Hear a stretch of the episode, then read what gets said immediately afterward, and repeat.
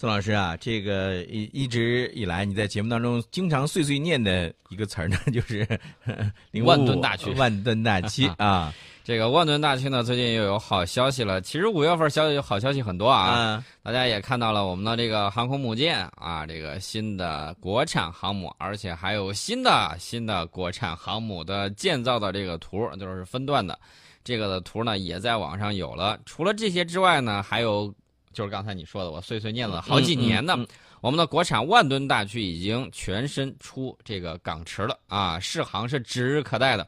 我期待着零五万吨大驱的这个海试，呃，这是国产航母，这个怎么说呢？国产第一艘航母起航试航之后，呃，国产的首艘万吨级以上的这种军舰进行准备试航的这个工作。嗯，那么零五五它的这个本领呢，非常的高强。我们之前给大家着重的讲了两点，一个是它的这个雷达，还有一点呢是它搭载的这种垂直发射单元。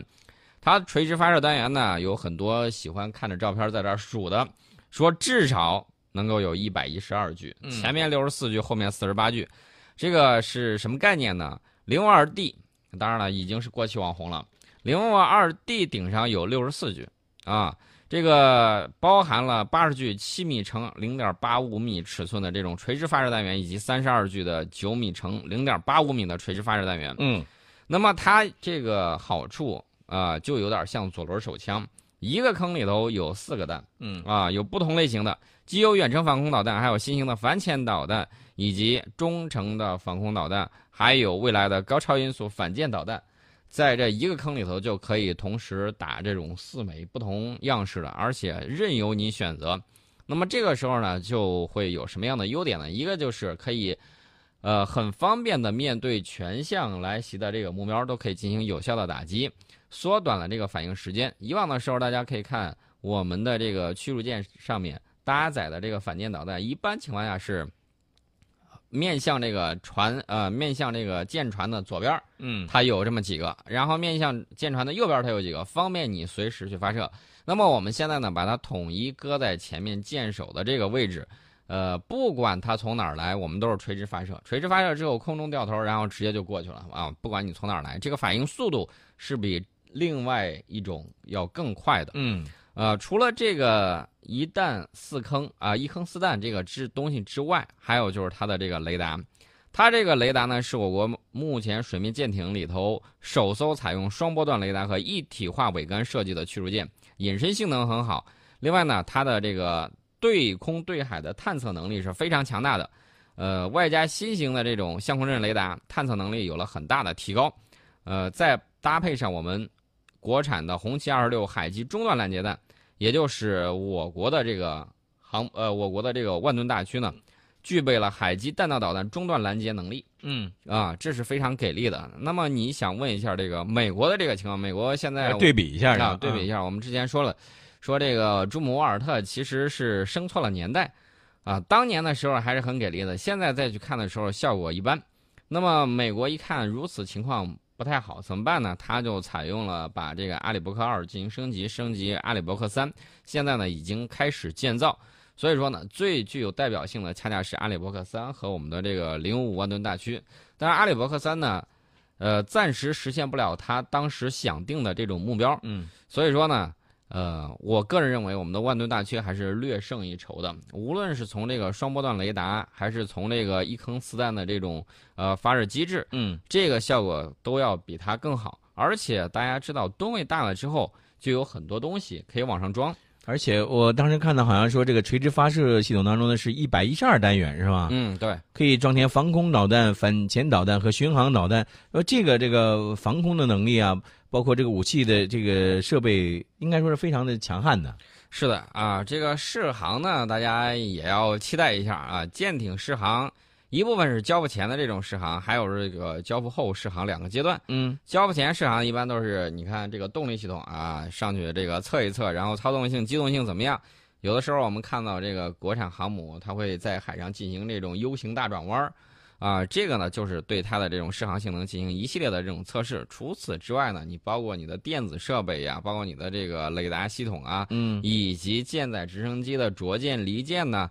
等等都要进行全方位的这种测试，呃，测试完了之后，看看实际航行之中能否达到合同规定的这种要求。如果 OK，就可以交付海军使用。那么这个阶段呢，还是需要持续一段时间的。尤其是我们的第一艘，我觉得还是可以谨慎一些。谨慎一些的话，有什么好处呢？就是为后续的啊，就是叫磨刀不误砍柴工。嗯，所以说呢，我们一定要期待一下我们的这个万吨大驱。有了万吨大驱之后，呃，未来大家会看到它作为航母的带刀护卫，作为这个呃舰队的旗舰。极有可能会带领更多的过气网红驰骋在大洋之上。我当然希望我们的这个万吨大驱越来越多，是吧？嗯。呃，除了我们的万吨大驱呢，大家还可以看一下最近一段时间呢，也有人买我们的东西啊。这个是苏丹国防部发布的这个消息啊，这个国家呃宣布从中国购买了六架 FTC 两千多用途教练机入役。很多朋友会说，这个 FTC 两千这个战斗机。是一个什么样的概念？首先呢，它是由洪都公司生产的，啊，这个呃，FTC 两千这种教练机，一方面呢可以执行什么样的任务呢？一方面可以执行培训飞行员的任务，另外一方面呢，它在对地攻击方面也是有相当强的这种能力。所以说呢，一些小国觉得我搞更复杂的这种啊，一个是整个维护。整个这个维修，呃，是有一定难度的啊。刚才我是不是口误了？嗯，我刚才说是刚才说的是哪个哪个红都是吧？啊，这个 FTC 两千呢是贵妃，是贵妃的啊。我刚才口误。呃，红飞的是那个强五攻击机。对对对，强五攻击机。强五之前在他那儿也有装备，就是苏丹空军呢一直是我们的忠实用户。他之前买的是那个洪都公司生产的这个强弩，还有成飞的歼七 M。嗯啊，现在又装备了贵飞的这个教练机。这个山鹰教练机呢有什么好处？我刚才也简单给大家说了一下。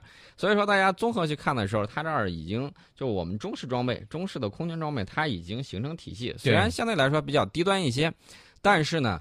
它对它未来这整个飞行员体系的这种培养，其实是起到很关键的作用。强五呢，对地攻击；歼七 M 呢，在空中格斗方面还是有优势的。那么，在有了这个山鹰，我觉得它对它三代机装备、三代机的这种培养来说，会有很大的好处。以后呢，这个汤汤路子后面的时候，他再要升级换代，比如说啊，他觉得这个歼七 M 已经玩的比较溜了。是不是要升级一下啊？要不要买一下？像我们跟巴基斯坦一块儿生产的这个枭龙，他也会认真考虑一下以后后续的这种升级换代。嗯啊，这个 FTC 两千呢，这个是我们高教九的出口型号啊，就是山鹰，它的基础是在歼七、歼教七的基础之上进行研制的。那么它的这个航电系统再说一说，航电系统比着这个老歼七那可是要好很多。呃，而且气动布局进行了这个改变，因为它，呃，一方面它要起到这个教练机的作用，另外一方面呢，还要执行一定的对地轰炸的这种任务，所以说它的低空低速飞行性能比较好。呃，除此之外呢，就是刚才我提到的，它重要的作用是培养第三代战斗机飞行员。所以说，我觉得不远的将来，随着这个苏丹空军的进一步发展。所呃，他未来极有可能购买我们的枭龙战斗机，嗯啊，极有可能购买这个，呃，所以说呢，大家可以看到啊，这个在非洲有很多国家啊，包括他们的这个国防力量的这个学员呐，或者是这个司令啊什么之类的，都是我们这儿帮他培养的。对，那么以后他用这个装备肯定是比较熟练啊，比如说在这个，呃，在我想一想，在石家庄陆院。啊，在南京国际关系学院等等学校学习的这些人啊，比如说他们在这个陆军方面，他就装备过我们的这个九六式坦克，呃，空军方面，他们买的都是老旧飞机，刚才我们说的强五歼七，呃，除此之外，他陆军装备的这种轻型武器，包括说像五六式冲锋枪啊等等一系列的东西，这个都是有有所装备的。那么苏丹呢，其实他当时一直想提升自己的这种本国空军现代化能力，嗯。当呃，曾经在十二年前，哎，十四年前，曾经向俄罗斯采购一批米格二十九，还有苏二十五以及这个苏二十四战斗轰炸机。但是它这个米格二十九现在目前已经很少飞行了啊啊！现在这个飞行呢比较漫长，因为这个当时呢，他的这个飞行员，咱说句实在话，他自己操作操作不了。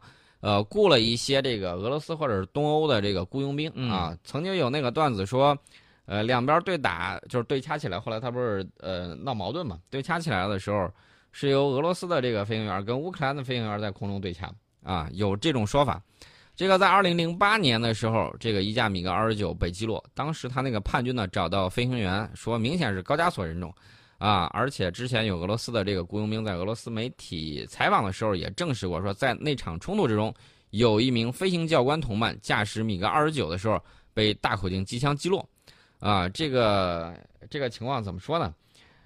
也就充分说明了一点，也就是第三第三代现代化的这种战斗机。不是说随随便便哪个国家你拿去了买了之后你就能够马上培训出来的。对，想要飞出来好的这个水平，没有教练机进行大量的这种培训，还是很难做到的。所以呢，咱们的这个山鹰呢就能够这个，我希望能够飞得更高啊！而且呢，除了提提升它的这个空军培训的能力之外，嗯嗯，也能够执行这个对地的这种攻击啊，执行一些轰炸的这种任务。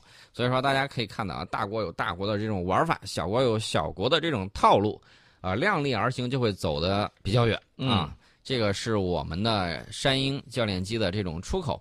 呃，最近一段时间呢，这个美国陆陆续续也在接收一些新的装备。刚才我们提到了说，它的这个阿里伯克三已经开建啊。除此之外，它的这个呃轻旋转翼飞机也在加紧试验。贝尔公司的呃，昨天。咱们说了一个那个，昨天想了半天没想起来，其实是那个西科斯基的。嗯，西科斯基公司呢，它设计的这个东西呢也是不错的。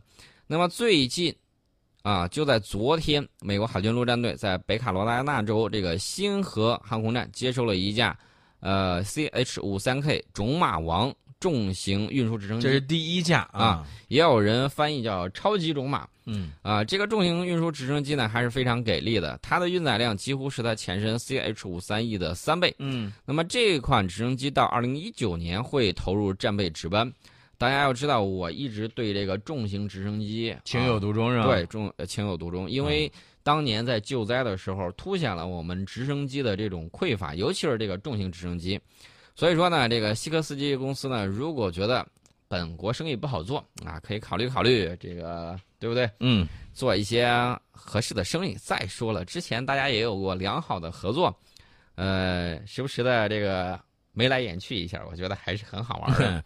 应该说，这个 C H 五三 K 呢，在过去的几个月内也亮相了几次，而且完成了不少的这个试验。在今年一月份时候，我当时看了一个这个资料，说是这个这个直升机呢，把一辆大概是八点六吨的这样的一个这个联合轻型战术车辆，给举起来了大概三十多米的高，而且还持续了大约十分钟，所以你就可想而知，它的这个。呃，托举能力应该是还很厉害的啊。对，它的这个悬挂能力还是非常强的。嗯，那么西科斯基呢自己说已经有十八架飞机在生产线上，预计到二零一九年初交付第二架 CH 五三 K。呃，大家不要以为这个东西造起来就很容易。嗯，现代的这个飞机啊，还有这个现代的直升机，它去生产设计的时候，嗯，就跟我们流水线上你说生产那种冲压件的不一样。嗯。因为它有很多奇形怪状的这种部件需要去安装，安装的时候你机器人做不到，因为太怪了，所以说呢，只能靠人手工去安装。嗯啊，大家可能会看有一些飞机啊，一年无非才生产那么几架。嗯，原因就是这个手工活其实不那么好做，大部分的东西呢可以用你看这种钛合金的这种大的这种构件，用这个激光增材技术进行 3D 打印。除了这些之外呢，关键的地方。啊，螺栓需要一个一个往上去拧。实际上说白了，就是呃，我们想到的那种那个工业化机器人啊，它只能够在一些呃，不是像这种特别难度、这种特别大的这个工序上呢能够发挥作用，而是一旦像这种需要纯手工的这个活的时候，这个时候工业机器人还是嗯没有办法来来发挥作用的。未来我觉得应该会有相应的这种情况。现在这个大的飞机制造商他们。采用的是几种办法，一种是脉动生产线，嗯嗯，还有一种呢是考虑的就是这种柔性生产线，嗯啊，采用脉动生产线的这种啊生产管理方式的时候，它的这个速度就会大大加快啊，比这个平时要快一些。啊，除了这个脉动生产线之外呢，还有什么呢？就是未来有可能会有这种小型的这种机器人参与到这个飞机最后的这种总装啊等等一系列。呃，现在大家可能会问，为什么做不到？原因很简单，大家可以去看一下这个汽车啊，汽车流水线这个机器人去生产，它相对来说它会简单一些啊。你抓住这个整车进行喷漆啊、钣金啊什么之类的，它会很快。但是像飞机这种零部件非常多、非常复杂的这种，你呃这个机器人这个机械臂，它在这种狭小的空间之内，它是起不到相应的这种作用的。首先你让它伸过去，它可能就比较困难。如果你再让它动起来，说不定，呃，刚一动，这个里头的这个空间余地比较小，就捅穿捅穿了。对对对，这种可能性是有的。这个应该说是像美国的一些科幻电影当中，比如像钢铁侠这些当中啊，它可以就是展示到了这一些我们感觉匪夷所思的一些这个事情。但是现实生活当中，这个还还差那么一步啊啊！大家想一想，如果说我们有了这种全自动的这种飞机制造的这种生产线啊，整个都是这个机器人流水化大规模作业。那个时候我估计飞机啊就会非常便宜了 啊，就会。我知道宋老师的潜台词了，宋老师到那个时候我就可以买一辆，买买一架了 啊。对，是这么一个想法。这个西科斯基呢，咱们简单提两句。西科斯基还是非常给力的一家直升机设计公司，他设计的这个种马王就是 CH 五三 K 啊，超大的重型吊挂货物运输军用直升机。主要是给美国的海军陆战队服务，大家要看到这个差距啊。一方面，我们现在这个重型直升机，我们是跟俄罗斯打算联合去搞，呃，去搞这个东西呢。当然了，等到用到实际之中以及大规模装备，还是需要有一定的这种时间。同时，你还需要在这个设计、在生产的时候培养大量的这种人才。一个方面是设计人才，另外呢，施工的这个工人队伍呀，都要建设起来。除了这些之外呢？还有这个发动机，整个发动机的这种效果，呃，我们可以明显的看到，在直升机领域，我尤其是重型直升机领域，我们跟这个美国跟俄罗斯都是有差距的。嗯，啊，这个是需要迎头赶上的。而且这个东西呢，不是绝对不是一朝一夕。大家可能会说，这个发动机就是直升机的这个发动机功率可会有哪些影响？嗯，发动机功率如果。不够足的话，比如说你这种高原适应性相对来说就会差一些。怎么差呢？本来说你这个在平时你可以飞，呃，假如说啊，假如说你能飞五千，然后你在高原的时候平均海拔都四五千，嗯，你这个再飞起来的这种高度就比较低，对对啊，而且高原它有一个特点就是空气比较稀薄，嗯，空气比较稀薄的时候，你这个飞机发动机是否能够满功率运转等等。包括对人员，对，包括你这个耗油量啊什么之类的，都可能是成倍的增加。这个时候呢，在维护啊、在保养等等方面，它就跟平时的时候是差别很大的。没错啊啊，所以大家就看到啊，这个如果功率比较足的话，还是能够起到相应的这种效果；如果功率不足的话，你在挂载这个负荷的时候，就比你平地的时候要用起来要。费劲的多，嗯，而且呢，你挂载的这个数量啊，会有一个明显的下降，所以说这个东西还是要努力迎头赶上。另外一点呢，这个我们也考虑一下，能否这个进行一定的弯道超车，嗯啊，这就是我提到的这种高速直升机。高速直升机今年我估计还会有一些啊，两年前去珠海航展的时候，看见它有一些。这种设备，嗯，今年我估计会有一些啊，应该从这种原理概念模型啊，小比例的这种模型，现在会不会变成那种大比例的模型，或者是圈定几种自己已经想定好的东西，然后有进一步拿出来一些实物啊，或者什么资料的，让我们了解一下。那这种直升机其实呢，在突防的这个战术当中应用应该是比较广泛的，是吧？啊，这个主要是给海军陆战队进行这个垂直空降啊，呃，执行一些任务，任务，而且它这个刚才你说的吊挂的那个战术车辆，嗯，还是重量比较大的，八吨多，嗯，那么轻型的这种啊空降兵用的这种榴弹炮，嗯，它也是可以轻松去运送以及往上往上用的时候，就是武器辎重这些装备的这个运输上呢，也能够发挥很大的作用啊。